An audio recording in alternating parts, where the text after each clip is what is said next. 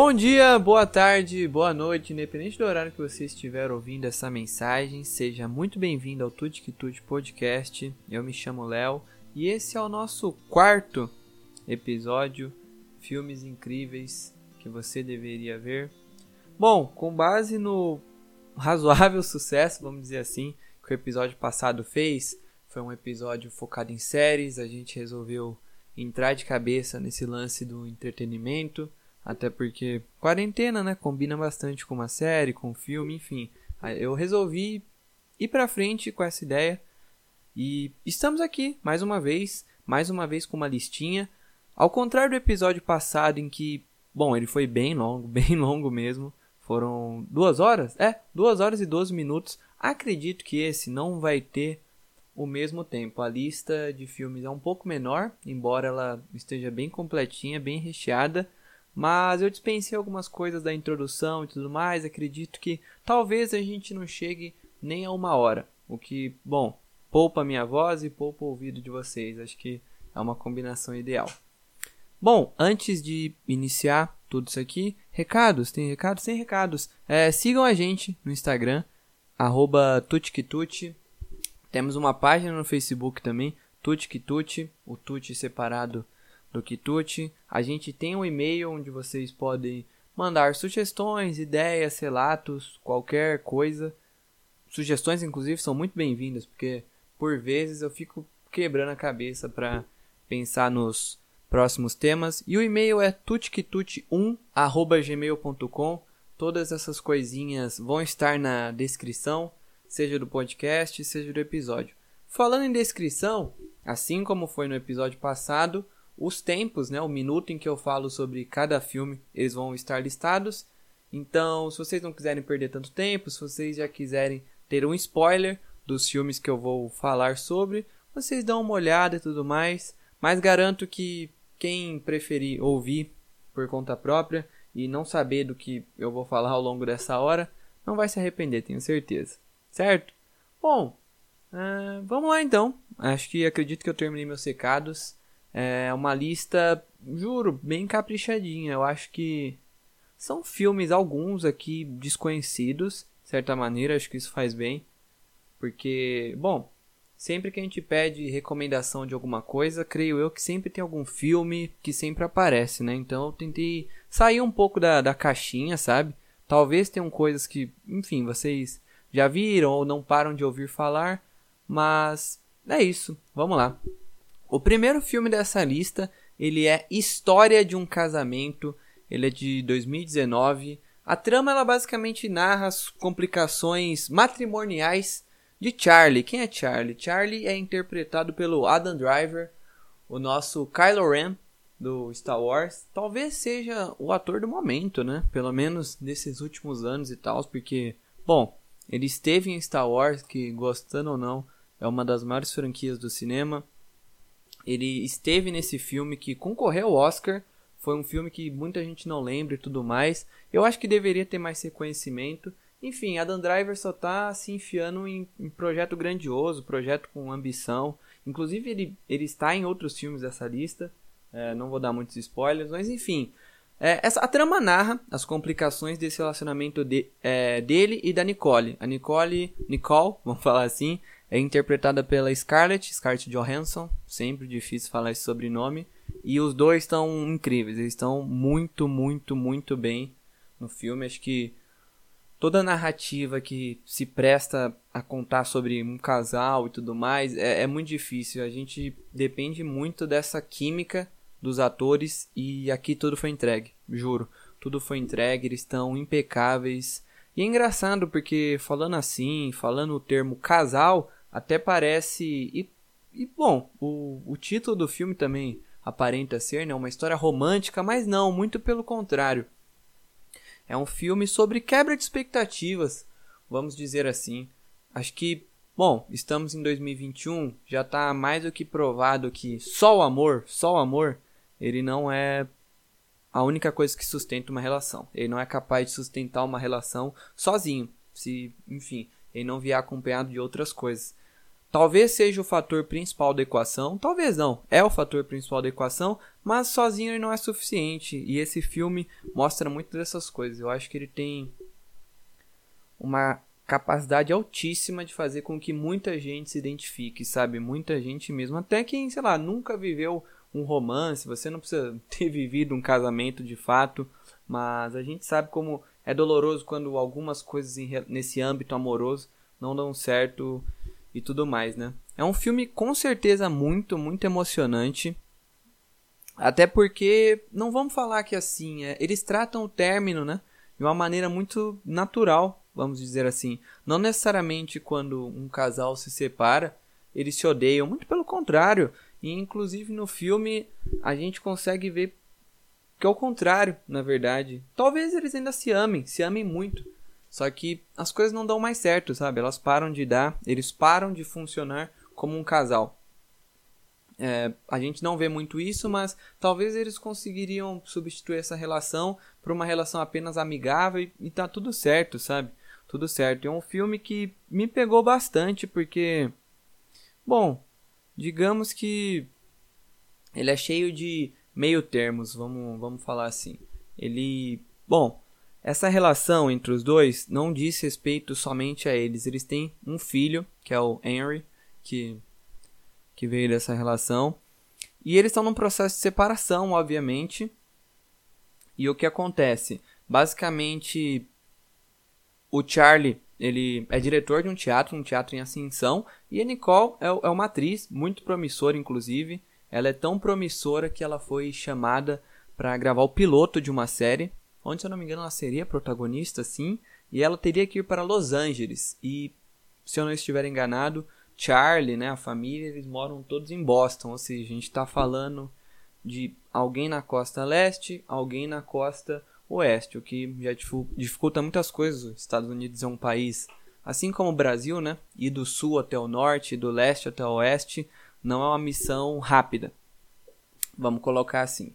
Então, digamos que existe agora esse conflito e existe um filho no meio. E bom, acontece o que? A gente. E é algo que eu não esperava, honestamente, e é algo que eu não sabia que eu ia gostar tanto de ver em cena. Basicamente, ambos ali, eles contratam os advogados e tudo mais para tratar dessa questão. Eles vão a júri, inclusive. E chega a ser até cômico pensar que você tem Adam Driver e você tem a própria Scarlett, e nessas cenas que se passam no júri e tudo mais, são os advogados ali que estão falando por eles, os dois atores principais basicamente ficam em silêncio, né? Obviamente, a atuação e tudo mais não se limita somente à voz, tem todas as caretas que você vai fazer e tudo mais, e é bem incrível ver como aquilo precisou chegar nesse nível, sabe? Precisou chegar num nível de você ir a júri para tratar de questões que poderiam facilmente ser resolvidas entre eles caso houvesse essa conversação, né? Ao longo da trama a gente vai percebendo como se tornou uma relação bem conflituosa, uma relação até tóxica. E como eu disse no início, é um filme sobre quebra de expectativas, porque se você vai assistir sem muito conhecimento e tudo mais, você toma um choque, porque logo no início cada um fala as coisas que mais ama no outro, né? E são aqueles detalhes ali que fogem de, sei lá, você não tá elogiando a pessoa fisicamente nem nada, são as coisas mais simples do mundo, sabe? Desde o jeito em que você defende o seu parceiro até o jeito em que a sua parceira abre um pote de picles, por exemplo. E sabe, são as coisinhas mais simples do mundo e que numa relação ficam começam a ficar muito evidentes, sabe? A gente vai se apaixonando nesses detalhezinhos de cada pessoa, né? E bom, é, eles começam detalhando o que amam em cada um e logo em seguida a gente percebe que eles estão fazendo isso porque eles basicamente estão numa terapia de casal, né? Para tentar resolver essas coisas. Eles ainda tentam, sabe? Eles tentam, a gente vê e a gente vai se cansando. A gente vai se cansando porque é basicamente você tentar conciliar o inconciliável, sabe? A gente vê alguém que tá tentando, tá tentando a todo custo consertar algo que já tá muito quebrado, sabe? Algo que não tem conserto. Como eu disse, conciliar o inconciliável. E bom, quem acaba sofrendo um pouco disso, né? É, é o Henry, que é o, é o filho dessa relação e tudo mais. Eu, felizmente, não, não cresci tendo pais separados, mas vocês, talvez você que esteja ouvindo, tenha e sabe dos malefícios que isso pode trazer. Obviamente, a gente não pode pensar apenas em nós, né? Às vezes, bom, fez muito melhor para sua mãe, fez muito melhor para seu pai, é, a separação, de fato, mas é inegável que acredito que muitas vezes é bem conflituoso, sabe? Você cresce com, com sequelas e tudo mais, principalmente se for algo bem tóxico como estava se tornando essa relação dos dois, sabe? Outro fator que reforça ainda mais a teoria, né, de que só o amor ele não é capaz de sustentar uma relação.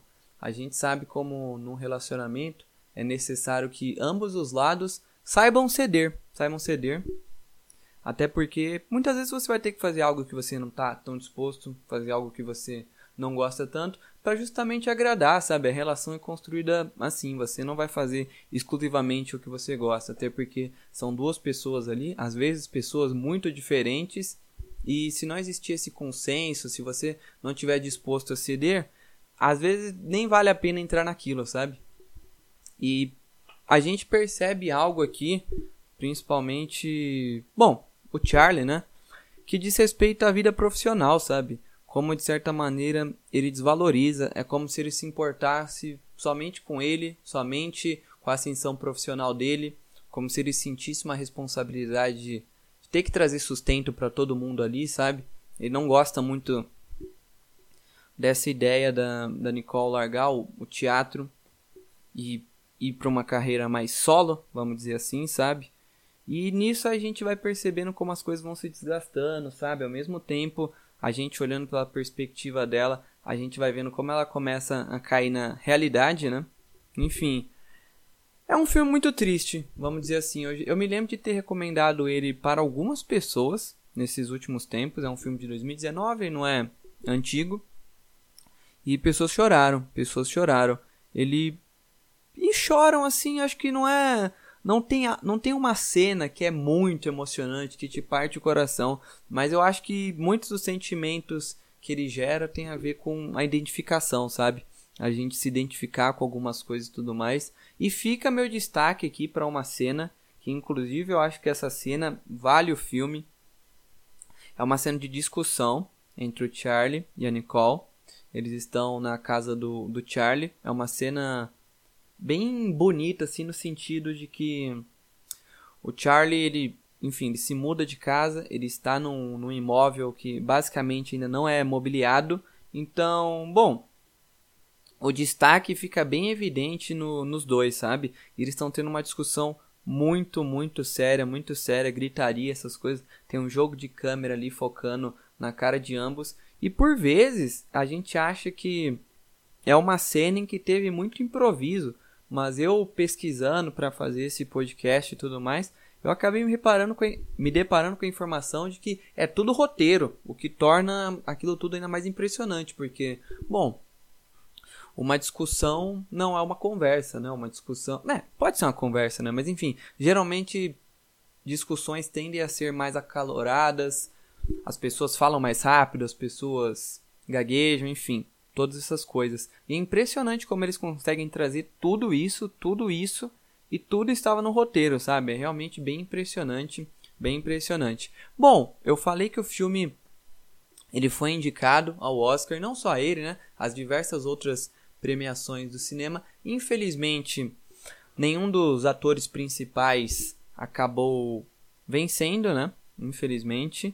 Mas a gente teve um prêmio, a gente teve um prêmio de atriz coadjuvante pra para aquela personagem que eu disse para vocês que é uma das advogadas, sabe? No caso, ela é a advogada da, da Nicole. Ela é a Laura Dern. Laura Dern. Ela ganhou um prêmio, ela tá muito bem nesse filme. Acho que foi melhor atriz coadjuvante, né? Isso mesmo. Inclusive no Oscar, acho que ela ganhou, se eu não me engano. Assim, papou tudo nesse nessa categoria em todas as premiações, ela tá muito, muito bem. História de um Casamento é um filme que vale muito a pena ver e está disponível na Netflix. São mais ou menos ali duas horas e pouco e juro, vai valer o investimento, vai valer o investimento. Espero que vocês gostem mesmo, mesmo. Bom, seguindo essa lista aqui, a gente tem mais um filme que está disponível na Netflix. Estou priorizando nessa lista colocar coisas que sejam de fácil acesso, né? Se você, obviamente, tem acesso ao, a serviços de streaming. Enfim, caso você não tenha, eles estão todos aí nos, nos confins da internet, pelo menos. Não vai ser tão difícil achar. Bom, esse segundo filme também é de 2019.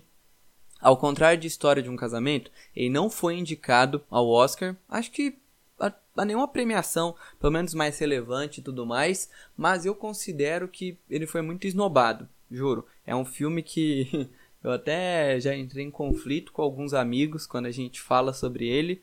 Porque alguns disseram que, que odiaram, sabe? Quando viram e tudo mais. Outros amaram. É, eu acho que.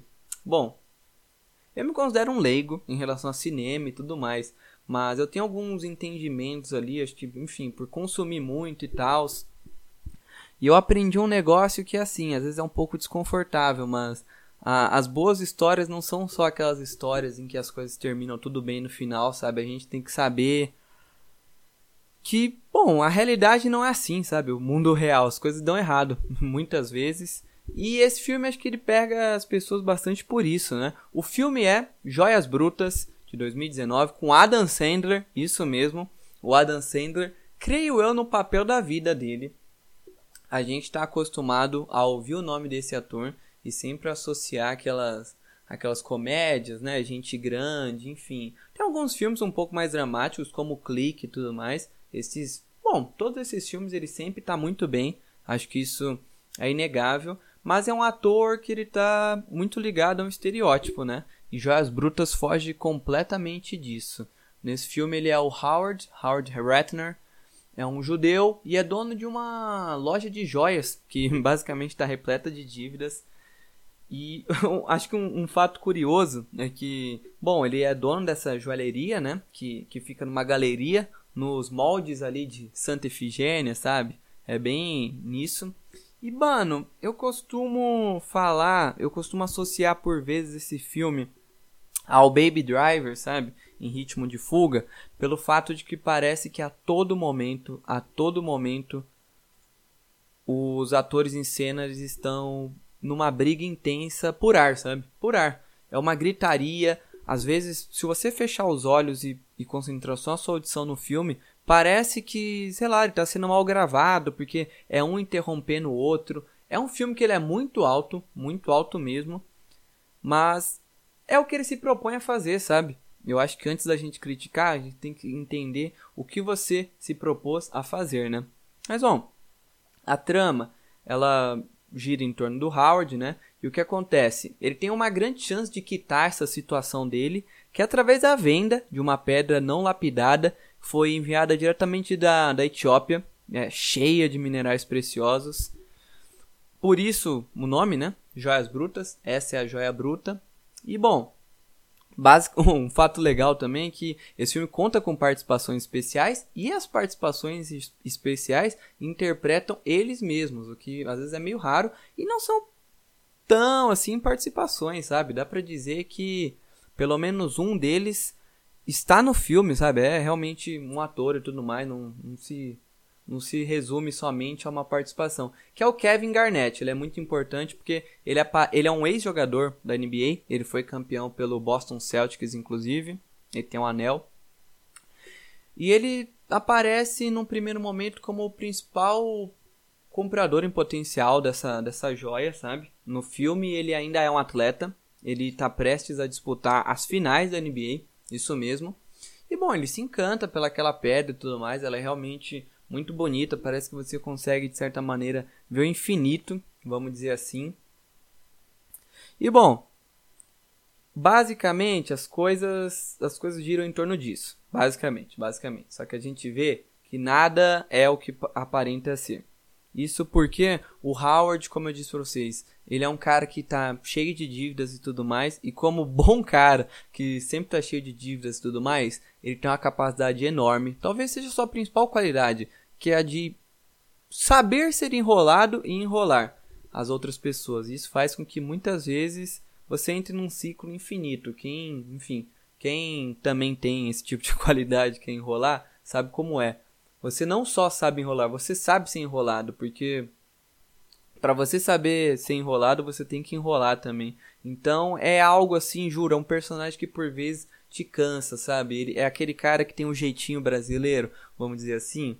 E basicamente o que acontece para trazer um, um, tom mais dramático para o filme? Ele acaba se envolvendo ali com lance de agiotas e tudo mais.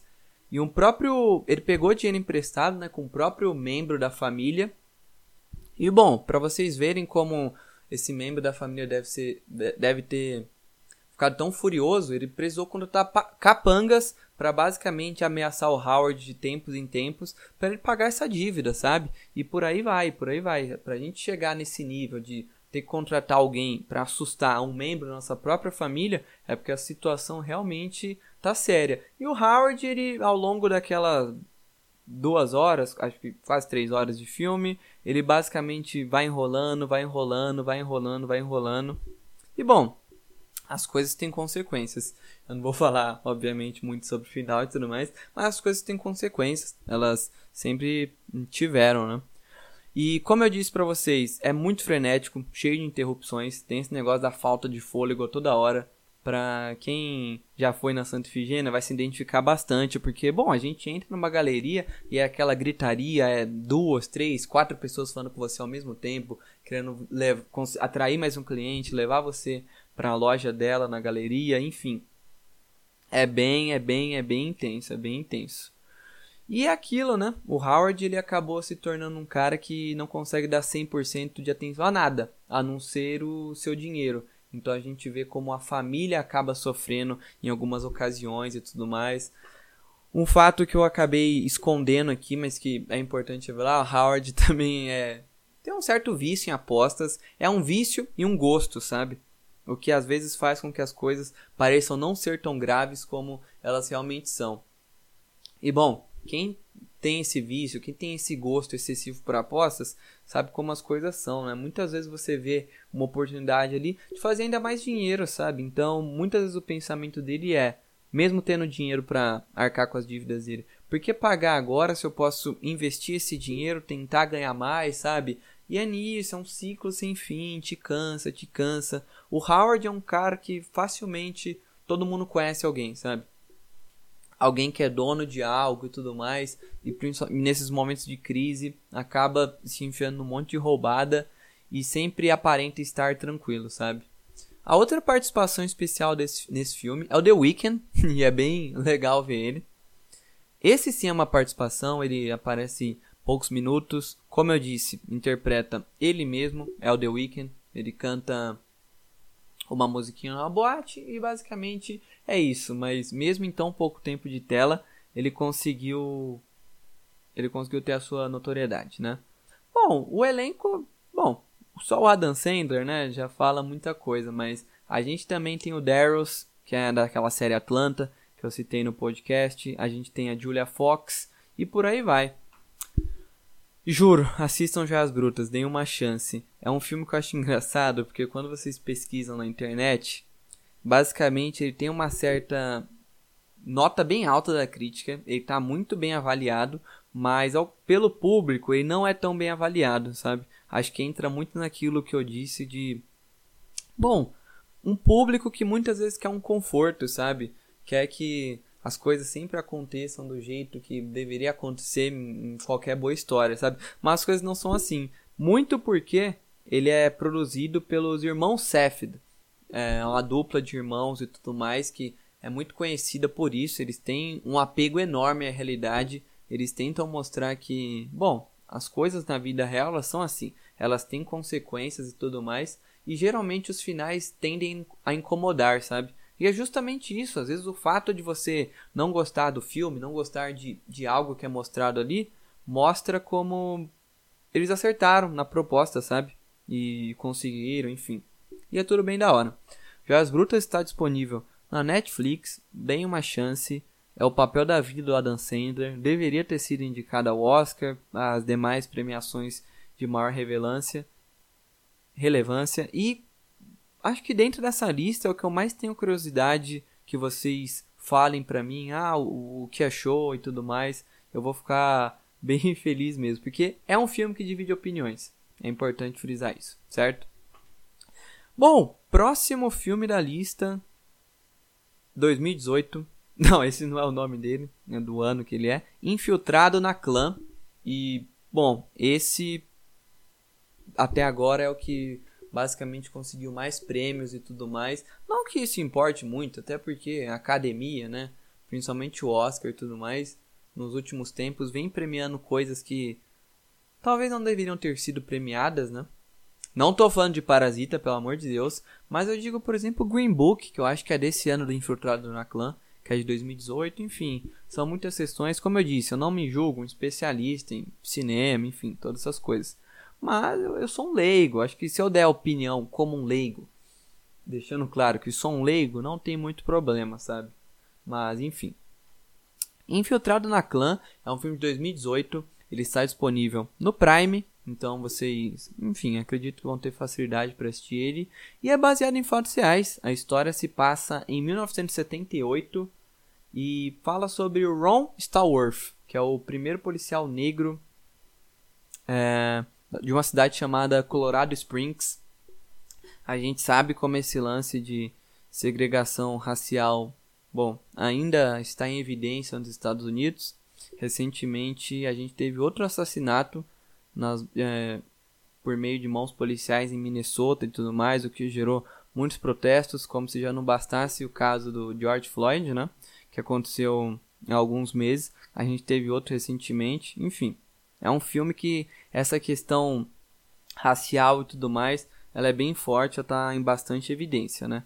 Mas enfim, ele é um policial negro no Colorado e ele surpreendentemente consegue se infiltrar na Ku Klux Klan, KKK, né? É um nome um pouco difícil de falar às vezes. E bom, acredito que a maioria conhece, mas para quem não conhece, um resumo rápido, né? É uma organização terrorista, dá pra dizer assim, né?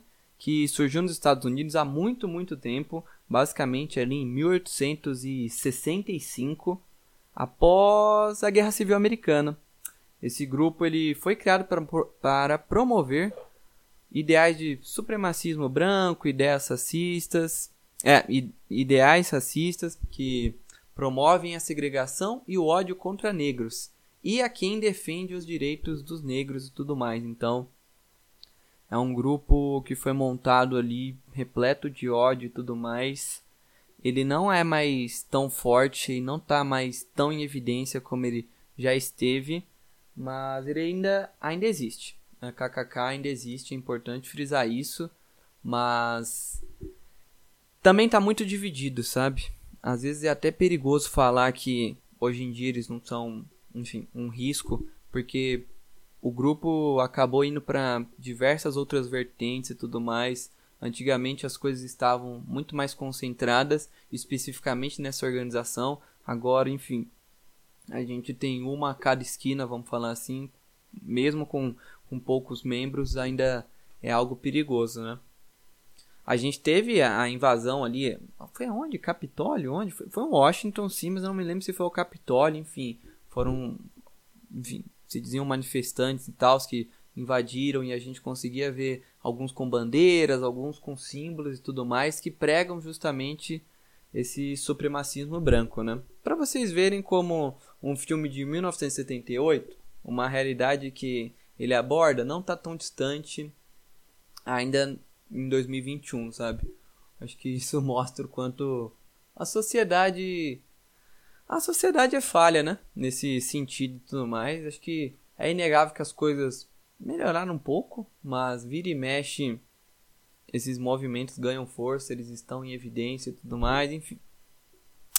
Bom, voltando à história do filme, ele se infiltra nessa organização e, ué, como, como ele faz isso, né? Acho que é o que mais chama atenção quando você lê a sinopse e tudo mais. Basicamente, ele usa um outro policial ele, ele conta com a ajuda do Ron, que inclusive é interpretado pelo Adam Driver, que eu disse para vocês ali, Kylo Ren está no História de um Casamento. Ron é um policial branco, então. Ah, na verdade, menti, minto, minto eu. Eu falei Ron como se fosse outro policial, mas Ron ainda é o Ron Stallworth. Então ele usa um outro policial ali que é interpretado pelo, pelo Adam Driver. E basicamente, um, eles interpretam a mesma pessoa, né? É o Flip, isso, verdade, é o Flip. A produção me ajudou aqui. Estava me perdendo um pouco no papel. Me desculpa vocês, esse, esses últimos 30 segundos. Mas enfim, Flip e Ron. Esses dois, basicamente, interpretam a mesma pessoa em situações e espaços diferentes. Naquela época, digamos que era um pouco mais escancarado esse lance de Ku Klux Klan. Então, por exemplo, existiam anúncios no jornal e tudo mais sobre. Então, se você quiser se inscrever e tal, eles disponibilizavam um telefone, você ligava e tudo mais, enfim. E basicamente o Ron, ele interpreta esse personagem pelo telefone e quando existe um encontro presencial, ele manda o Flip. O Flip, ele é branco, mas ele é judeu. E esse grupo, né, a KKK, eles basicamente pregam ódio a essas minorias, né? Importante frisar, não somente aos negros. Então, digamos que ele, não igualmente, mas ele, ele nutre um ódio também por esse grupo. E é bem. E sabe, é uma relação bem conflituosa você ter que fazer um papel, né? Onde você basicamente ouve aquelas coisas, você vai ser obrigado até a transmitir um pouco de ódio nas suas palavras mas aquele não é você, sabe? Deve ser algo bem conflituoso. Enfim, o Ron ele ele faz esse papel pelo telefone e tudo mais. E tem um detalhe que fica bastante evidente se você assistir o filme legendado. Eu não sou uma pessoa que obriga ninguém a ver legendado, não, mas inclusive eu assisti dublado, depois assisti legendado para ver isso, porque, bom, dizem, né, que os negros eles têm um sotaque, um, não um sotaque, né, na verdade, é o uso de gírias e tudo mais, e isso às vezes evidencia, né? É, quem é negro e tudo mais, eles, eles têm esse outro dialeto, né? As pessoas dizem e tudo mais. E aí o que acontece? O Ron tem que se livrar um pouco dessas coisas e tudo mais. Tem uma cena que é bem emocionante, inclusive, em que ele ele tá, ele tá ao telefone com David Duke, que é o líder dessa organização. Inclusive esse cara já chegou a concorrer não em eleição presidencial, mas a cargos políticos nos Estados Unidos e tudo mais. É um negócio descarado, enfim. Ele tá com o David Duke no telefone e o David pergunta para ele de onde vem esse ódio dele por pessoas negras e tudo mais. E o Ron do outro lado da linha, ele basicamente conta uma situação em que ele foi a vítima na vida real, só que ele conta como se ele tivesse no outro papel, entendem? Ele conta do ponto de vista do agressor, sabe? E enquanto ele está contando aquilo, ele tem que contar com uma extrema frieza e tudo mais. E a gente vê ali no canto do olho dele uma lágrima escorrendo, o que faz total sentido e, e é bem triste, né? Todo esse esse lance e tal, até porque o Ron, ele inicia o filme como um cara que bom, não necessariamente ele tá nessa luta tão evidente contra o racismo, sabe? Não é como se ele não se importasse, mas ele não faz questão de, de brigar muitas vezes pelo, pelos direitos dele. Inclusive, a primeira missão dele, quando ele é, ele é policial, ele é, é, ele é um policial infiltrado, ele sempre teve essa vontade, ele monitora uma palestra de um dos líderes dos Panteras Negras na época então ele tá no auditório e tudo mais, a polícia manda ele porque eles achavam que o líder podia incitar algo violento, enfim, propagar alguma ideia que fizesse com que o pessoal saísse de lá direto para algum ato agressivo, enfim. E quando ele tá lá, quando ele se depara com muitas daquelas palavras, ele começa a perceber como ele tá num ambiente inclusivo, sabe? Muito daquilo que ele tá ouvindo, ele já passou e tudo mais, e ele começa a se queixar, sabe? Como ele passou tanto tempo da vida dele ignorando essas questões que são de tanta importância, né, para muita gente, para pessoas como ele. O filme é dirigido pelo Spike Lee. O Spike Lee é um diretor que, bom, historicamente, bom, ele já fez grandiosos filmes. Ele, em quase todos os filmes, ele tenta abordar essa questão e tudo mais. um pouco engraçado como é um filme que de início ele até é, é um pouco engraçado, sabe? Ele vai ao longo do tempo pegando uma pegada mais dramática e tudo mais, mas sem perder um pouco dos alívios cômicos. Acho que muito do que traz o alívio cômico é o fato, é, são os policiais todos juntos ali, Ron, Flip, alguns outros parceiros e tudo mais. E é legal ver a diferença de tratamento quando a gente tem a KKK em ação, em cena, né? E, bom, os policiais que tratam ele como o ser humano que ele é, sabe? É, é bem bonito. Ao mesmo tempo que a gente tem esse alívio cômico. Mas então, voltando a Spike Lee, ele sempre tenta trazer essas questões e tudo mais. E ele faz uma certa crítica no filme, não fica necessariamente explícita, mas ele faz uma crítica a esse pessoal que, que tá na luta, sabe? Diariamente, é, acerca de, de qualquer problema, mas aqui falando especificamente de racismo, né? Acerca desse pessoal que está na luta e que de certa maneira grupos que invalidam a luta de outros, sabe? Como se eles não estivessem lutando pelo mesmo objetivo. E ele mostra como essa falta de união muitas vezes só torna o outro lado ainda mais forte, sabe? E é algo bem pertinente, algo que que bom, faz bastante sentido. E outra coisa que uma frase que eu vi que eu gostei bastante enquanto eu, eu pesquisava para produzir sobre sobre esse filme foi que assim, existiram muitos ativistas, enfim, tudo mais na história do mundo, dos Estados Unidos.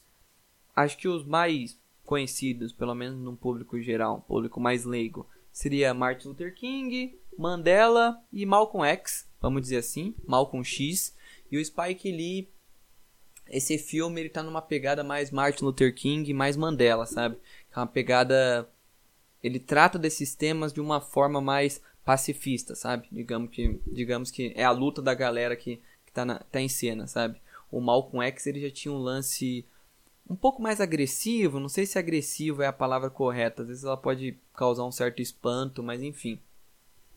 Ele tem essa pegada mais Martin Luther King e não Malcolm X, sabe? Então é bem legal ver um cara que, enfim, lutou contra isso a vida inteira, tendo a oportunidade de fazer um filme sobre isso, sabe? Escancarar como as coisas não mudaram muito de 78 para 2021. É um filme que realmente vale muito a pena. Ele está disponível no Prime e ele é bem, bem legal. O Ron, inclusive, ele. O ator que interpreta ele é o John David Washington. E aí você olha o Washington e tudo mais, você você pensa um pouco, pensa Washington. Sim, ele é filho do, do Denzel Washington. E é sempre bem legal ver filhos de atores famosos, atores grandiosos, tendo o sucesso merecido em tela, sabe? Além do Adam Driver, é claro. Inclusive, porque eu acho que esse último filme com o Adam Driver aparece aqui, eu queria levantar um questionamento. Muita gente fala questiona, né? Se o Adam Driver realmente é um galã. E aí eu deixo esse questionamento para vocês. Acho que vou até fazer uma enquete no Instagram. Seria Adam Driver um galã feio? Não sei, mano. Eu. Adam Driver é bonito, pô. Sei lá, velho. Será que é? Ah, ele é. Adam Driver é bonito. Acho que dá pra dizer que sim. Enfim, dê a opinião de vocês lá no Instagram e tudo mais. A gente vai dar uma interagida acerca disso. Vamos ver o que vocês acham. Minha opinião, Adam Driver, galã, galã de Hollywood galã de Hollywood. Talvez uma beleza um pouco incompreendida, tá? Vamos dizer assim.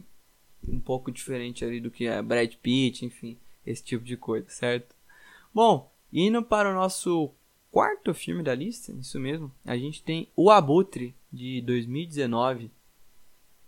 Esse filme que é com o nosso eterno Donnie Darko, o Jake Gyllenhaal. Espero que eu esteja falando o nome dele certo. Eu pesquiso para falar sobre nomes e tudo mais, só que às vezes alguma coisa dá uma escapada, né?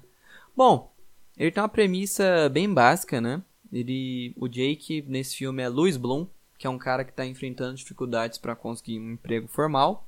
Alô Brasil, e decide entrar no agitado submundo do jornalismo criminal independente de Los Angeles, né? E o que é isso? Basicamente, você consegue uma câmera, você compra uma câmera por conta própria e passa a correr atrás de dos mais das mais variadas coisas, né? Algo que faz muito sucesso lá e que tem aqui também, né? São esses programas que, enfim, eles ficam passando durante o dia inteiro, eles mostram crimes, eles mostram perseguição de carro, acidentes chocantes, essas coisas tudo, né? Aqui a gente tem alguns bons exemplos, a gente tem da Atena, acho que é o mais clássico e tudo mais creio eu que muita muita gente que tá ouvindo isso aqui agora deve ter crescido, sei lá, com se não os pais, pelo menos os tios, os avós, sempre num horário ali perto das seis da tarde, com Datena ligado e tudo mais. E eu não, sinceramente, eu não sei até que ponto isso é prejudicial, sabe? Porque basicamente é aquilo, é você ver coisa horrível a todo tempo.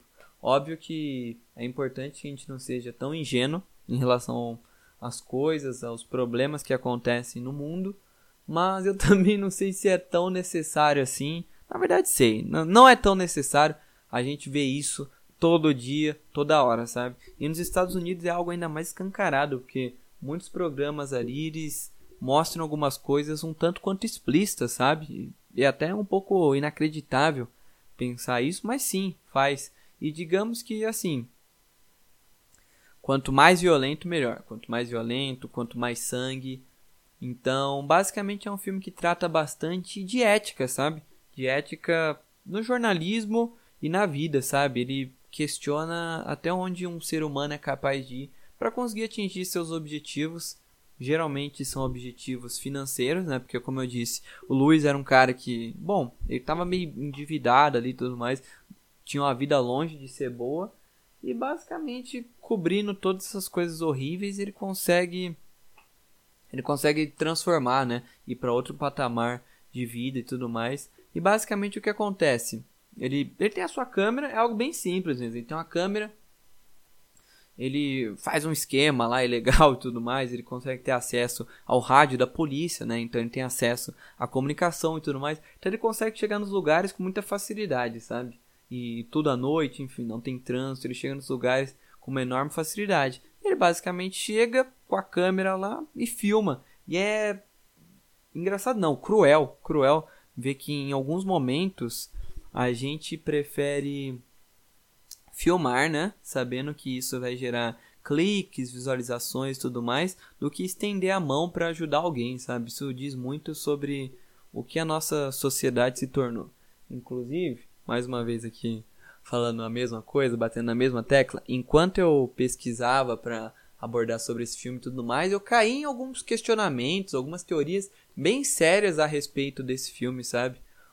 Inclusive eu caí num, num termo ali, acho que é sociológico, eu não vou lembrar quem são os sociólogos que, enfim, falaram sobre isso, mas sobre o lance, a teoria né, de sociedade do espetáculo. Como a gente basicamente toda e qualquer ação nossa é capaz de, de virar um produto, sabe? E como isso torna a gente menos humanizado. Porque é aquilo, sabe? Você tem a oportunidade de ajudar alguém e não ganhar muito dinheiro por isso, não ganhar reconhecimento. E você tem a oportunidade de ver alguém ali em prantos, alguém ali agonizando. E bom, se você puxar, não precisa nem ser uma câmera, né? Profissional, pode ser seu celular e tudo mais. A gente já viu isso. Infelizmente, rola bastante disso. As coisas se tornando fáceis, né? De, de se gravar. Então, você puxa seu celular e pronto. Basicamente, em uma hora você pode ter um milhão de visualizações, sabe? Seu nome que nunca foi de conhecimento geral tá famoso, enfim, você mudou de vida. Pelo menos o, alguns minutinhos de fama você vai ter, sabe? E é, é chega a ser cruel, sabe? O, o quão em êxtase o público fica para ver sangue alheio e tudo mais. E o Jake, ele tá excelente nesse filme, ele tá excelente. Ele, ele perdeu alguns quilos, então o rosto dele tá, tá mais fino, os olhos parecem estar um pouco mais saltados. Da, para realmente dar a impressão de alguém ali que vinha passando por dificuldades e tudo mais. Ele é um cara muito frio, muito frio. Ele aparenta não ter sentimento nenhum, compaixão nenhuma, empatia nenhuma, um sentimento que eu tanto prezo, né, que a gente tenha ai, nos dias atuais e tudo mais. E assim, tá muito, muito bem no filme. Ele rouba a narrativa para si mesmo, não à toa, né? É, acho que facilmente um dos melhores atores que a gente tem hoje em dia, né? Pausa para um gole d'água facilmente um dos melhores e impecável, impecável. Infelizmente, o Abutre é o primeiro filme dessa lista que não está mais disponível em serviços de streaming. Ele já circulou entre Netflix e Prime, é, agora não está em mais nenhum, mas vocês conseguem achar ele, bom, nos confins da internet e tudo mais, vocês conseguem alugar no YouTube, Google Play Filmes, enfim. Existem diversas localidades onde vocês podem assistir esse grandioso filme, juro. Acho que se eu tivesse que recomendar algum para vocês assistirem de primeira e comprarem a ideia dessa lista, seria o Abutre, juro. Eu acho que é basicamente impossível se decepcionar com ele. Ele é muito, muito bom mesmo. Eu não vejo gente falando tanto sobre ele. Enfim, próximo, próximo filme. Fuga de Alcatraz, de 1979, 1979, né? É um filme que é engraçado, né? Porque, enfim, 79 faz, faz muito tempo, mas ele não parece ser tão antigo, né? Ele também é baseado em fatos reais. A história se passa ali na prisão de Alcatraz, que fica numa ilha bem isolada ali em, São Francisco, né? Então, assim, Fuga de Alcatraz. A história basicamente faz bastante jus ao nome, né? E eu disse que é baseado em fatos reais, porque realmente pessoas conseguiram fugir e, bom, não se sabe se elas chegaram com vida à, à Terra, né? Vamos dizer assim, porque Alcatraz fica numa ilha e essa ilha é rodeada de uma, de uma corrente assim marítima muito, muito, muito forte. Então, não é fácil você nadar até a areia, sabe? Não é nada, nada, nada fácil.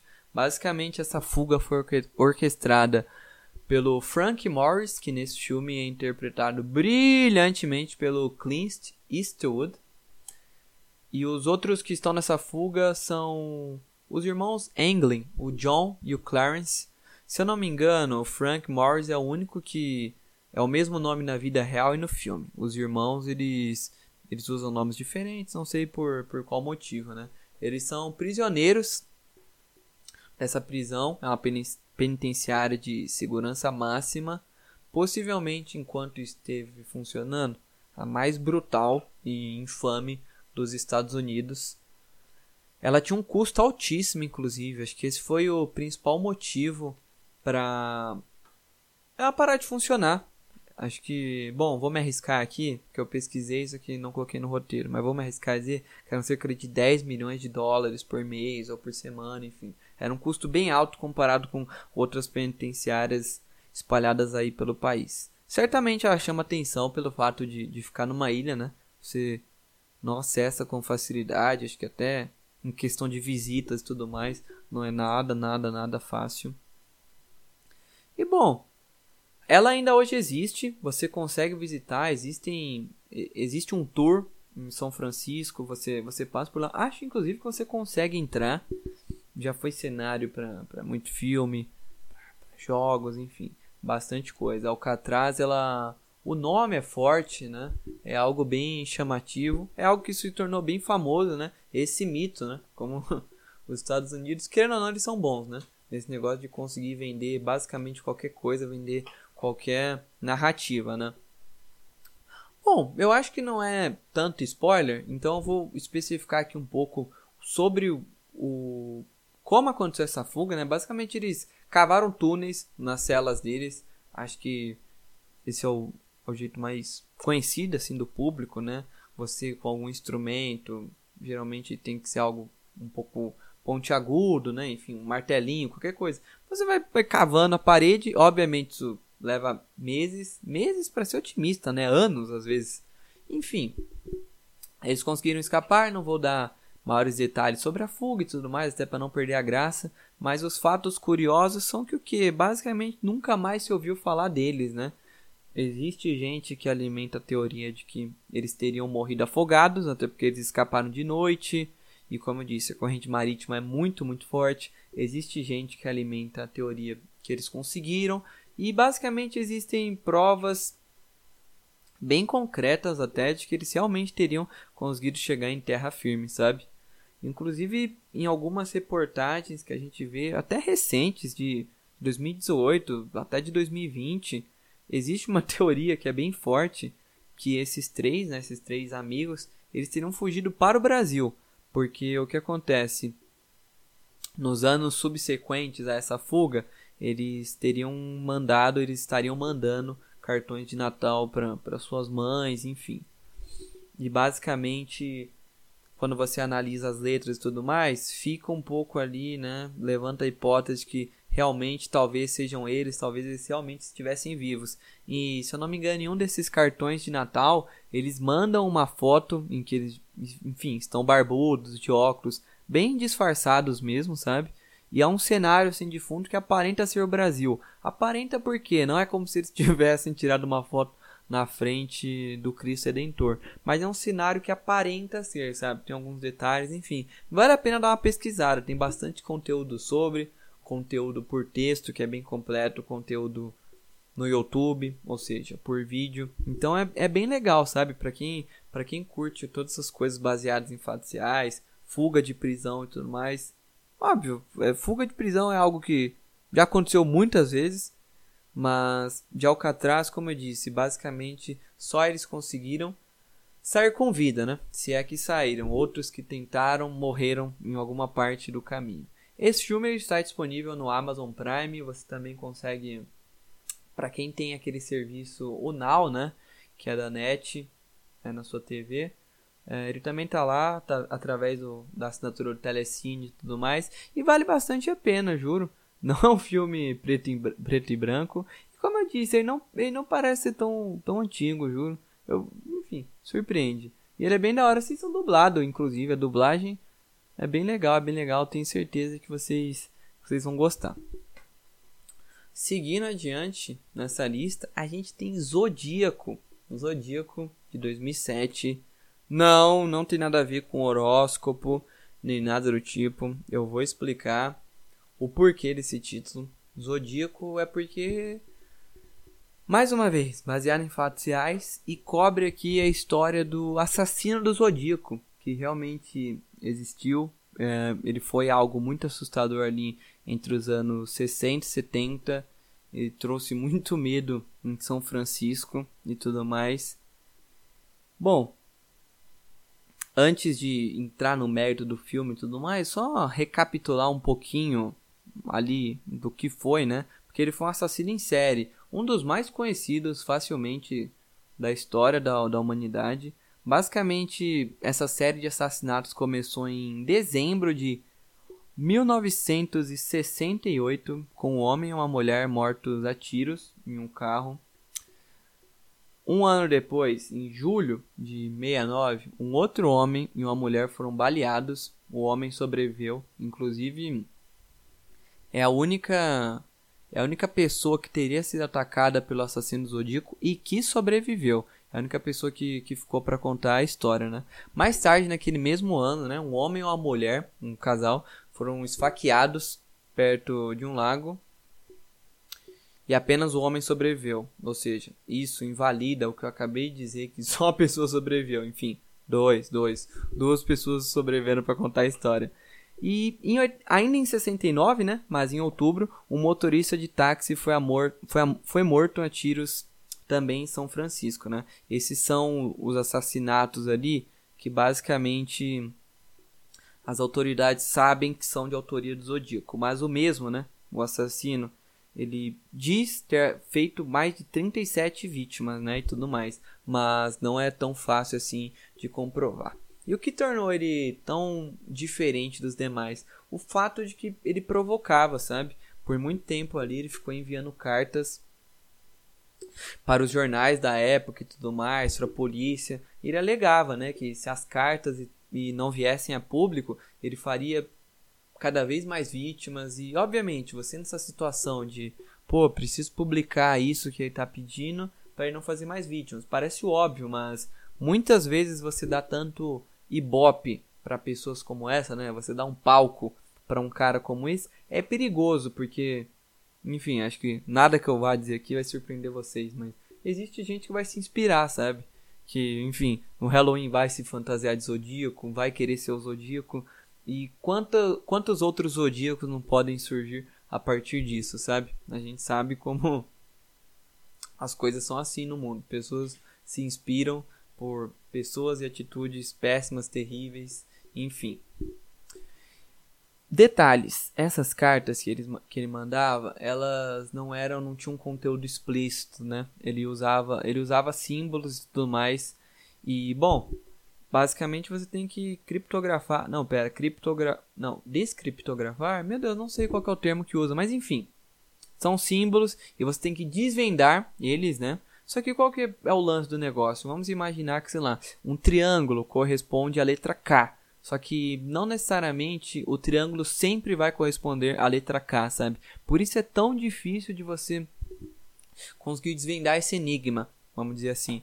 Porque basicamente o mesmo símbolo pode dizer pode estar relacionado a diferentes letras, letras em diferentes contextos, então se torna muito difícil, sabe? Até hoje ele ele mandou uma série de cartas e até hoje algumas não, não foram, a gente ainda não descobriu o conteúdo que, que tá nelas e tudo mais, sabe? Há, pou, há pouquíssimo tempo, há pouquíssimo tempo, na internet, um, publicaram o que seria um conteúdo de uma dessas cartas, né? Não dá para dizer que é 100% verídico, mas creio eu que tem bastante razão nisso, sabe? Juntaram pessoas que são especializadas nisso, em desvendar códigos e tudo mais. Eu vou ler aqui um trecho, é, é curto na real. Basicamente, o Zodíaco dizia: Espero que vocês estejam se divertindo muito enquanto tentam me pegar. Não tenho medo da câmara de gás porque ela vai me mandar para o paraíso mais cedo, porque agora tenho escravos suficientes para trabalhar para mim. Diz a mensagem decifrada, sem lançar qualquer luz sobre a identidade do assassino, né? Muito se especulava que em algumas dessas cartas ele diria o seu, seu nome e tudo mais, mas isso nunca aconteceu, né? E basicamente o conteúdo, bom, das que ainda não foram desvendadas, deve ser algo muito próximo a isso também, sabe? É um cara que aparenta viver uma outra realidade, vamos dizer assim. É um cara que realmente deve achar que ele estava certo quando ele assassinava tantas pessoas e tudo mais. Ele faz referência ali à câmara de Gaza, escravos dele, que supostamente ele teria mandado para o paraíso e tudo mais. Agora entrando um pouco mais no filme, é um elenco estrelado, né? É, tem os Vingadores, eu gosto de dizer, vamos falar assim. A gente tem o Robert Downey Jr., que é o Homem de Ferro, né? E o Mark Ruffalo, que é o Hulk. Eles compõem ali um, trio de protagonistas, vamos dizer assim. E, mais uma vez, o nosso eterno Donnie Darko, que esteve há pouco tempo aqui no Abutre, né? Que é o Jake Gyllenhaal, Basicamente, esses três compõem o trio de protagonistas e eles mandam muito, muito, muito bem. E é um filme que ele. Eu, disse pra, eu, eu gosto de dizer trio de protagonistas justamente por isso. Ele, ninguém tem muito mais destaque que o outro, sabe? É um filme longo ali de quase três horas e a gente vê esse protagonismo passando de mão em mão, sabe? É um filme que ele tem alguns pulos temporais, então a gente a gente tem esse salto de tempo. Até porque dá para dizer que é frustrante, sabe? Assim como na vida real, nunca se descobriu quem é o Zodíaco. A gente já teve retrato falado, muita coisa. A gente já teve um potencial autor desses crimes que muita gente especula que, que é essa pessoa, sabe? Então, eu acho que o, o mais legal sobre esse caso todo é que o Zodíaco, por mais que ele sempre pareceu ser alguém intocável, alguém que as pessoas nunca conseguiriam achar e tudo mais, o Zodíaco ele quase foi pego por vezes, sabe? Ele não conseguiu matar algumas de suas vítimas. Eu disse para vocês de um assassinato que ocorreu em que ele mata um motorista de táxi a tiros, né, em 1969. E talvez tenha sido a vez que mais chegaram perto de pegar o Zodíaco em flagrante, vamos dizer assim. Isso porque ele mata esse motorista, ele sai do carro, ele segue um pouco adiante na rua ele pega a primeira direita, que é uma descida. Quando ele pega essa descida, supostamente, né, o que dizem, dois policiais estariam subindo e tudo mais. Eles, obviamente, casou o horário, né? Então eles não sabiam que tinha acabado de rolar um assassinato ali há poucos instantes. E talvez eles até tenham olhado para o rosto dessa pessoa que estava descendo na rua, mas, enfim, a gente sai na rua, a gente vê o rosto de muita gente, mas a gente não presta muita atenção, sabe? Inclusive, quem, quem diz isso é porque uma pessoa do prédio da frente em que o taxista foi morto tava na janela e viu alguém sair do carro também, os policiais chegando logo em seguida, sabe? Então, acho que muito dessa graça em relação ao caso é isso, sabe? Que é um cara que ele esteve prestes a ser pego algumas vezes, interrogaram algumas pessoas, e é, e é muito da hora mesmo, juro. Eu recomendo que vocês assistam o filme um, consumam conteúdo, texto, vídeo. Vou fazer inclusive aqui uma recomendação de uma recomendação de podcast que é muito famoso. Quem dera se um dia Tuti que Tuti conseguir chegar nesse nível, né? Que é o Modus Operandi. O Modus Operandi é um podcast que trata sobre assassinos e assassinatos em série. E eles têm um episódio focado no assassino do Zodíaco e tudo mais. Eu, inclusive, lembro de uma vez que enfim, tava no trabalho lá e tudo mais, não tinha muito o que fazer, imprimi uma das cartas dele para realmente olhar, sabe, os, símbolos e tudo mais. Obviamente, não é como se eu estivesse tentando decifrar, até porque, assim, bizarro de difícil, bizarro, tipo, não faz sentido, não segue uma lógica. Acho que isso que torna tão difícil, sabe? talvez algumas cartas elas sejam impossíveis de decifrar justamente para confundir, sabe? Então, eu recomendo muito que vocês assistam o filme e pesquisem sobre. Eu, pelo menos, tenho bastante essa paixãozinha de consumir conteúdo e ir atrás de coisas na internet e tal. A internet, como eu disse, tá repleta de, de conteúdo acerca. Então, recomendo, juro. Para quem curte esse lance de serial killers, é, suspense policial e tudo mais, eu tenho certeza que vocês vão gostar muito, muito, muito bastante. Bom, eu disse que ele está disponível. Ah, eu não falei, né? Isso porque não está disponível, infelizmente, em nenhum serviço de streaming conven convencional. Então vocês vão ter que se contentar em procurar ele nos confins da internet. Eu lembro de ter assistido ele na Netflix na época, mas a gente sabe como é. Não dá para confiar que tal coisa estará em Netflix, Prime para sempre, as coisas estão migrando numa velocidade absurda, mas é um filme de 2007, é de certa maneira recente, vocês conseguem encontrar com bastante facilidade, alugar em YouTube, Google Play, enfim, se divirtam, juro, é um filme bem da hora. Próximo aqui dessa lista é um filme de 1992 e se chama Cães de Aluguel. Cães de Aluguel. Bom, acho que o diretor diz muito sobre o filme, né? É de Quentin Tarantino. É engraçado que acho que muita gente não desconhece esse fato. Na verdade, quando a gente fala de Tarantino, uh, acho que se eu perguntasse para qualquer pessoa os três primeiros filmes que vem na cabeça de alguém, seria Pulp Fiction, um, Era uma vez em Hollywood, talvez, por ser o mais recente. Uh, e bom, aí depende, varia muito, né? Acho que pode ser Kill Bill, pode ser Django Livre. Ah, Bastardos Inglórios, acho que. Bom, acho que essa é a, a trinca Tarantino, embora todos os filmes, acho que eu já assisti todos, né? Cães de Aluguel foi o último que eu assisti. Todos são muito bons, eu gosto bastante, que o Bill inclusive. São todos muito bons. E Cães de Aluguel é o primeiro filme do diretor, né? E é engraçado porque a gente consegue ver muito dos traços que o Tarantino expressa nas telas até hoje. Acho que pra rapaziada que produz conteúdo ou que é artista de alguma maneira, desenha, né? Acho que todo mundo que, sei lá, desenha pelo menos 3, 5, 7 anos que seja, deve ter foto ali dos seus primeiros desenhos e quando você compara com hoje em dia, você vê como você melhorou absurdamente, mas você carrega ainda alguns traços, um tracinho de personalidade ali, sabe? Aluguel é muito isso, é um filme bem Tarantino, a gente assistindo de cara, a gente já consegue fazer muitas comparações com o Pulp Fiction e tudo mais, e até com Era Uma Vez em Hollywood, que é o mais recente, esteve em premiação do Oscar e recentemente e tudo mais. E bom, a sinopse é basicamente que um criminoso reúne seis bandidos para um grande roubo de diamantes, né?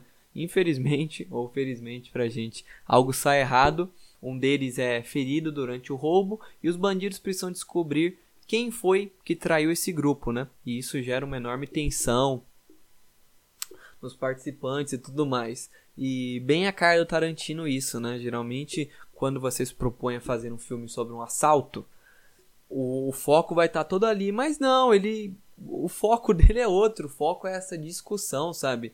É, é o pré e o pós-assalto especificamente. Ele faz bastante uso de flashbacks e tudo mais. A gente tem aquele lance da história não ser completamente linear, vamos dizer assim, assim como em Pulp Fiction, acho que é um bom exemplo. Inclusive Pulp Fiction acho que é o filme que mais se assemelha e tal. E bom, é engraçado como o Tarantino ele, ele deixa o foco em algo que parece no primeiro momento não ser atrativo que é uma discussão, ao invés de ser o, roubo em si, mas ele consegue fazer tanto sucesso com isso, sabe? A gente compra muita ideia. Eu acho que, bom, esses filmes dele não seriam filmes dele se a gente não contasse com muitos daquele, daqueles traços que ele tem, né? Aquela violência explícita muitas vezes.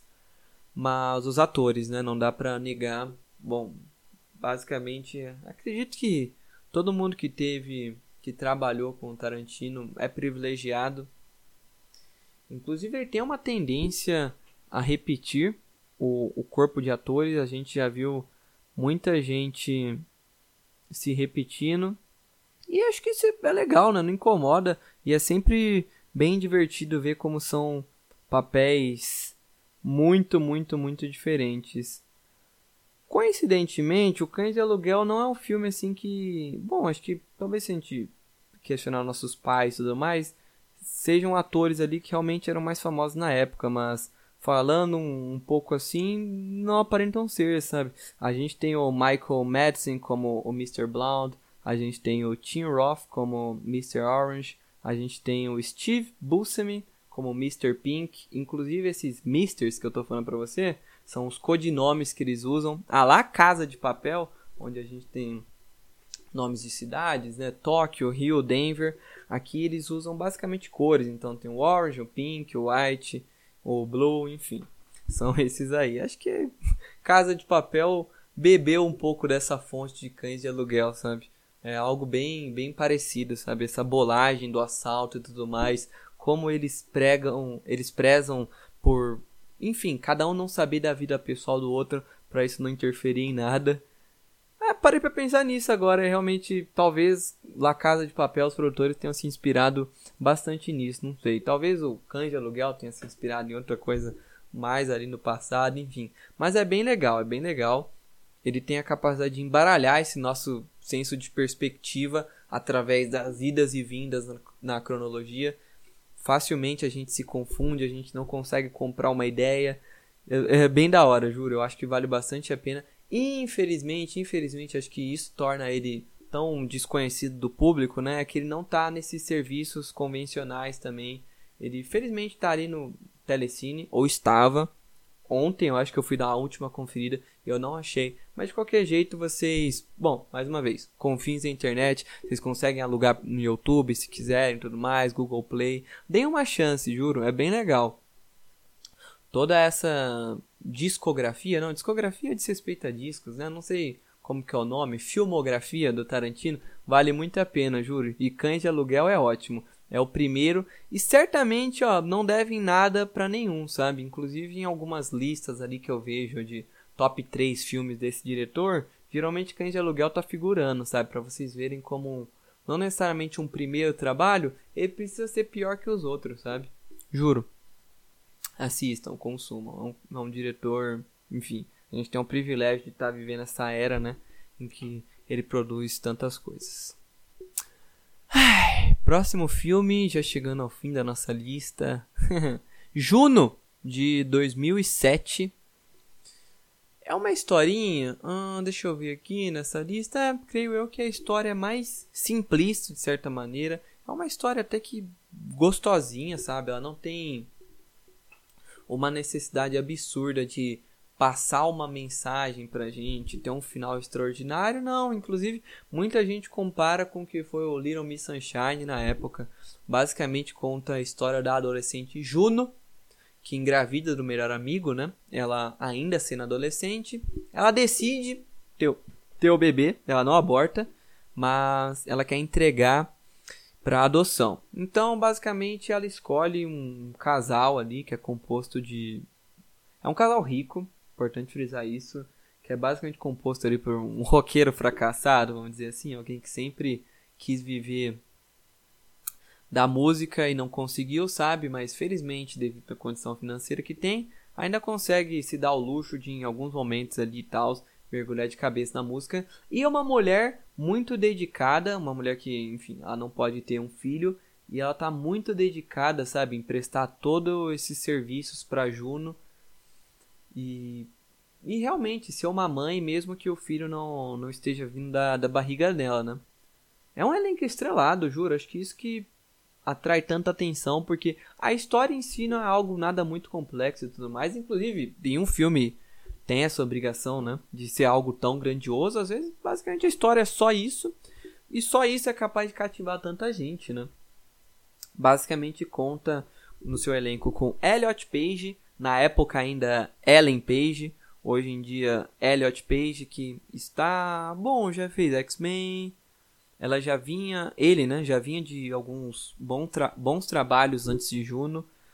O seu trabalho mais recente, acredito eu, mais famoso pelo menos, é Umbrella Academy. Interpreta a violinista e tudo mais. Elliot Page, juro, sempre fui muito fã, sempre fui muito fã. É alguém que eu não sei porque eu sempre fui muito fã não, pra ser honesto, mas eu, eu, eu sempre paro quando eu vejo ele na tela e tudo mais já fez um. Já serviu pra, pra fazer o rosto de um personagem, um jogo que eu gosto muito. Esteve em Beyond Two Souls, é o jogo pra, exclusivo para PlayStation e tudo mais. Bom, o elenco ainda conta com o Michael, Michael Cera, do Super Bad, sabe? E também do Scott Pilgrim, ele é o próprio Scott, né, no filme. O Jason Bateman, que eu falei sobre ele no podcast anterior, sobre séries, ele é o protagonista de Ozark. E a Jennifer Garner, além do. Jennifer Garner, enfim, acho que dispensa apresentações também. É, é uma daquelas atrizes que muitas vezes a gente ouve o nome, não se recorda, mas certamente já viu ela em, sei lá, 30 filmes, sabe? Além do J.K. Simmons também, que ele fez Homem-Aranha, ele era aquele. o chefe do Peter, né? Aquele cara insuportável de chato. E a gente tem o Dwight, né? de The Office não tem um papel tão importante, mas sempre que eu tiver a oportunidade de citar algum ator de The Office, seja na trama que for, eu vou citar. Inclusive, série muito boa, assistam. Não falei sobre ela no podcast de séries, porque ela não é tão desconhecida, mas juro, vai, vai fazer muito bem para vocês. Eu acho que a risada é um ótimo remédio para os dias que a gente tá vivendo atualmente, vocês não vão se decepcionar de jeito nenhum.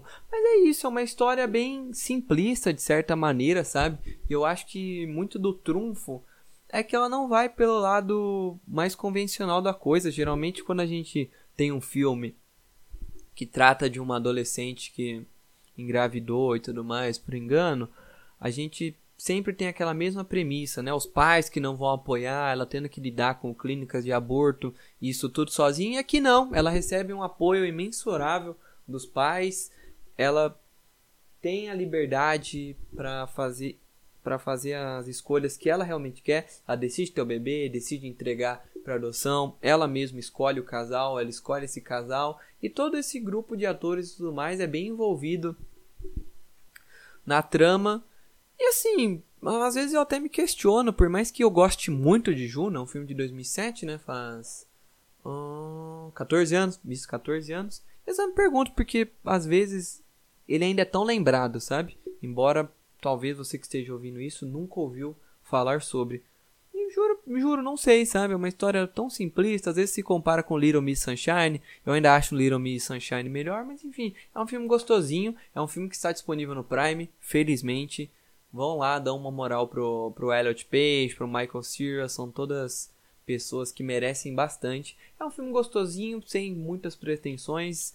Acho que ótimo para você assistir sozinho ou acompanhado numa noite de sexta, seja o que for, sabe? É aquele filme que, enfim, você consegue relaxar assistindo. Tem uma ótima trilha sonora. Tenho certeza que todo mundo que se prestar a assistir vai gostar bastante, vai gostar bastante, juro mesmo. Bom, seguindo, chegando aqui no penúltimo filme dessa lista. e já tinha falado de The Office há poucos minutos.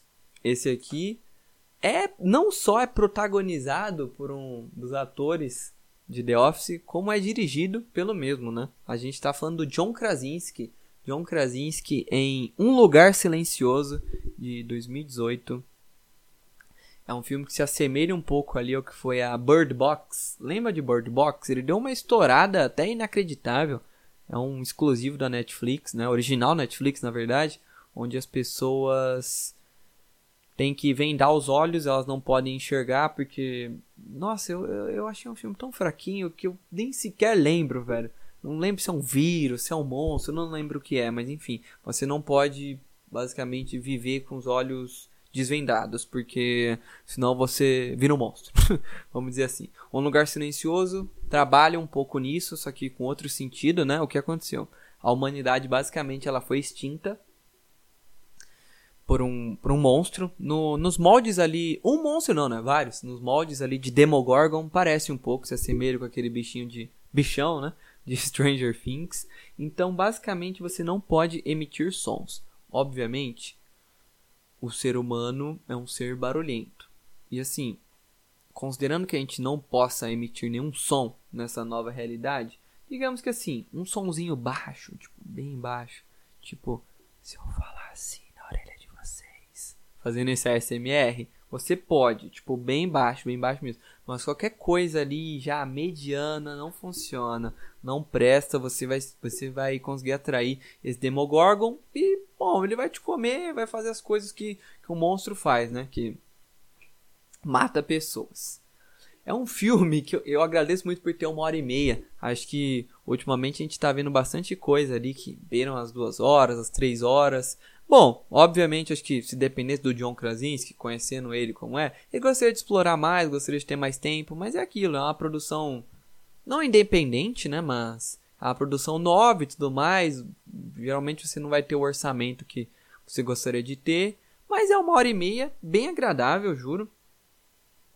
Eu puxo um pouco o saco por ser um, um membro de uma série que eu gosto muito, mas é um filme que eu gostei, juro. Eu não consigo confirmar se é o primeiro trabalho dele como diretor, mas eu achei que ele mandou bem, muito bem em fazer todo o lance de suspense e tudo mais. Se você pensar que é um filme que os atores não podem falar, você fala, ah, mas espera, será que não corre o risco de eu dormir e tal? E realmente, o filme é muito silencioso, mas a gente tem um ou outro flashback, então a gente consegue ver eles falando, a gente em alguns momentos, não muitos, em alguns a gente tem a presença de legenda e tudo mais, porque eles vão falar em Libra. Inclusive o, o John Krasinski nesse filme, ele. Bom, ele é, é, parte de uma família, né? Ele é o marido, tem a esposa e tem outros dois filhos, outros três filhos na verdade. E a esposa dele no filme é a esposa dele na vida real. Estou falando da Pen? Não, não estou falando da Pen, estou falando da Emily Blunt. Infelizmente, o nosso querido John Krasinski não casou com, com a Pen. Acho que isso ainda dói no coração de, todo amante dessa série. Mas enfim, vida que segue, Emily Blunt incrivelmente talentosa. E acho que o um fato curioso é que ela está grávida, ela inicia o filme grávida e, e, enfim, tem um passar do tempo e a gente tem essa noção de que ela vai ter o bebê. E obviamente, não sei se tem mamães ouvindo esse podcast, mas eu gostaria de perguntar para as mães, né, se, se elas gritaram no parto. Geralmente é comum que se grite. É, bom, é algo muito doloroso. Uma vez eu li, é, era uma, uma reportagem que falava que a dor do parto era equivalente a você quebrar, sei lá, 20 costelas. Então é uma dor mensurável. Então, obviamente, você vai gritar. E você pensa, né? Como é que você vai fazer um parto silencioso? Basicamente impossível. Eu acho que só da gente falar isso em um filme que não se deve falar, né? Já chama bastante atenção. Confira um lugar silencioso. Ai, mais uma vez, é, eu fico triste. Ele não está disponível é, nesses serviços convencionais. Eu nem lembro, inclusive, por onde eu assisti. Ah, foi pelo Now, da, da net e tudo mais. Mas é aquilo, para quem se interessar muito, é, eu acredito que em algumas ocasiões, em algumas, quem quer dá um jeito, né? Então, bom, vocês conseguem ir atrás disso, assistindo uma ótima qualidade. É uma horinha e meia ali. Tem um suspensezinho muito legal. Tem alguns sustinhos bem bem da horas e tal. Você, eu tenho certeza, juro, tenho certeza que é um filme que vai agradar. Acho que na mesma pegada ali a gente já vem de, bom, Cães de Aluguel, Juno. em Um Lugar Silencioso, que são filmes que não tem essa pretensão de de tá a mensagem tão forte no final e tudo mais, eles basicamente eles cumprem muito bem a proposta, sabe?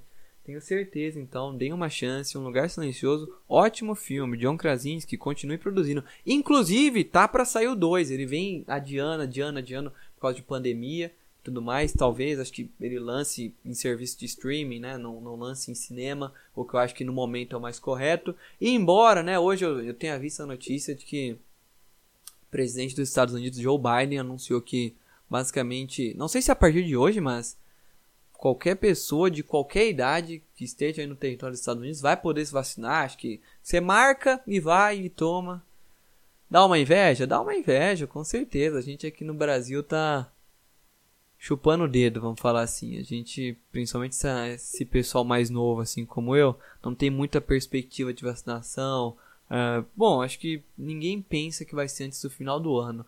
Acho que o maior temor mesmo é que passe disso, né? O meu.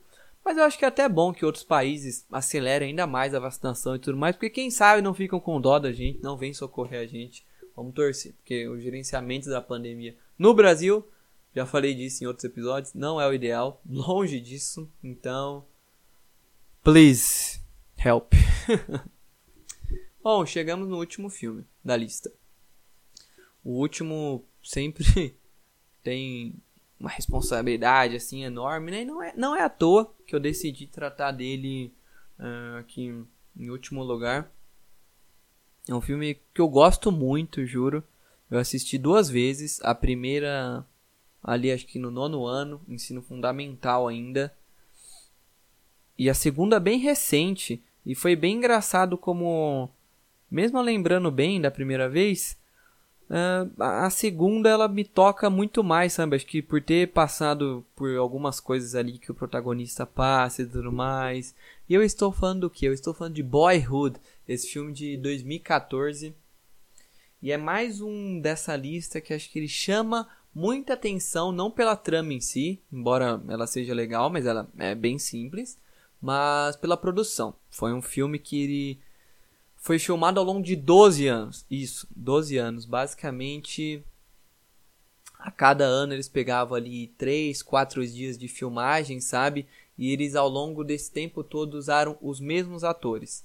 Eles basicamente quiseram mostrar a evolução, né? O envelhecimento deles. A gente tem um protagonista, que é o Mason. A gente acompanha a vida desse garoto durante esse período, da infância à juventude. São, é do, do 6 aos 18 anos, o que dá 12, né? E, bom, a gente vai analisando o relacionamento dele com os pais. É, eram pais separados, então a gente viu como foi duro para ele ter que conviver com muitos padrastos aí abusivos, como isso deixa inúmeras sequelas, as descobertas dele, as experiências, os diversos conflitos. Acho que não precisa nenhum, ser nenhum gênio para saber que, bom, dos 6 aos 18 anos é um período muito muito importante da vida de qualquer pessoa, sabe? É um período em que a gente vai ter inúmeras primeiras vezes, inúmeras primeiras experiências. Você vai ter a sua entrada no ensino médio, você possivelmente vai ter o seu primeiro relacionamento, vai ser a sua entrada na faculdade também, o seu primeiro emprego. Então, como eu disse, muitas primeiras experiências que moldam muito a nossa vida, sabe? Boyhood, ele é bem simplista, mas ele é capaz de, de tocar a gente de um jeito, juro, inacreditável. É com certeza. Bom, eu, eu diria que talvez seja o meu filme favorito do momento, sabe? Eu ando recomendando para bastante gente próxima de mim. Felizmente ele está disponível no, no Amazon Prime. Ele é longuinho, ele tem 2 horas e 40. Não é à toa, né? 12 anos de filmagem, deveria. 12 horas de filme. Mas e conta também com um elenco recheado de estrelas? Não. Talvez o mais famoso, posso estar enganado, mas seja o Ethan Hawke. Que ele é o pai do Mason nesse filme. O Ethan Hawke que... Ué, Léo, mas se ele é o principal eu não conheço, imagina o mais desconhecido. Mas o Ethan Hawke é mais um daqueles casos, assim como a Jennifer Garner. Talvez você, quando você vê ele, você vai lembrar de 30 filmes que você viu com ele, sabe? O Ethan Hawke também ele é muito conhecido por ter tido um relacionamento, né? Relacionamento não, ele foi marido da Uma Turma, a nossa eterna e querida Kill Bill. Desse relacionamento eles tiveram dois filhos Inclusive, um deles é a Maya Hawke. Maya Hawke, que é a Robin de Stranger Things. Ela fez a aparição pela primeira vez nessa terceira temporada. Ela trabalha na sorveteria junto com o Steve. E foi, foi uma adição muito legal, sabe? Por mais que Stranger Things uh, sempre eles deixem bem claro quem são os protagonistas, né? Que são os meninos, né? junto, juntamente com a Eleven e tudo mais todos os personagens ali secundários, vamos dizer assim, o Steve, a mãe do, do Will, todo mundo. Agora a própria Robin, todo mundo tem um, uma importância muito, muito grande e é legal ver isso, sabe? Acho que diz muito sobre como os diretores tratam com carinho todos os personagens e como são atores bons, sabe? Felizmente, uma grata surpresa a Maya Hawke, filha de Ethan Hawke e filha de uma turma. Imagina a pressão. A sua mãe foi a Kill Bill. Uma turma também foi a do. Ai, aquele filme no hotel, Denver, na neve, que o cara quebra a porta com machado. O Iluminado, isso. É, uma turma. Não, não é.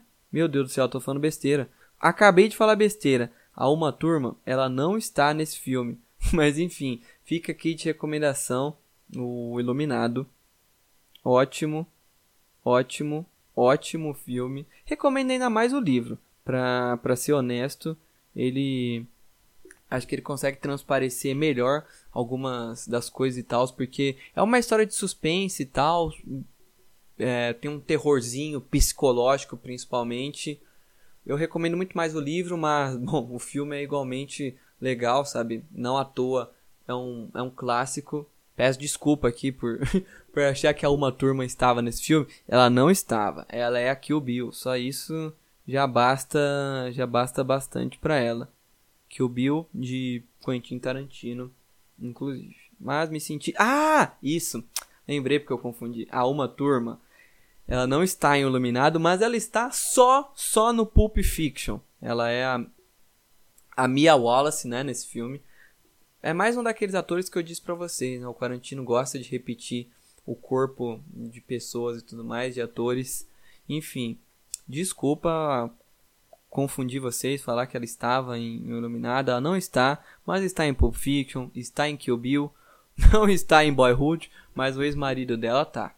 Então, juro, é um filme que dessa lista aqui talvez seja o que eu mais queria que vocês assistissem e o que eu mais ficaria feliz uh, de receber essas opiniões, sabe?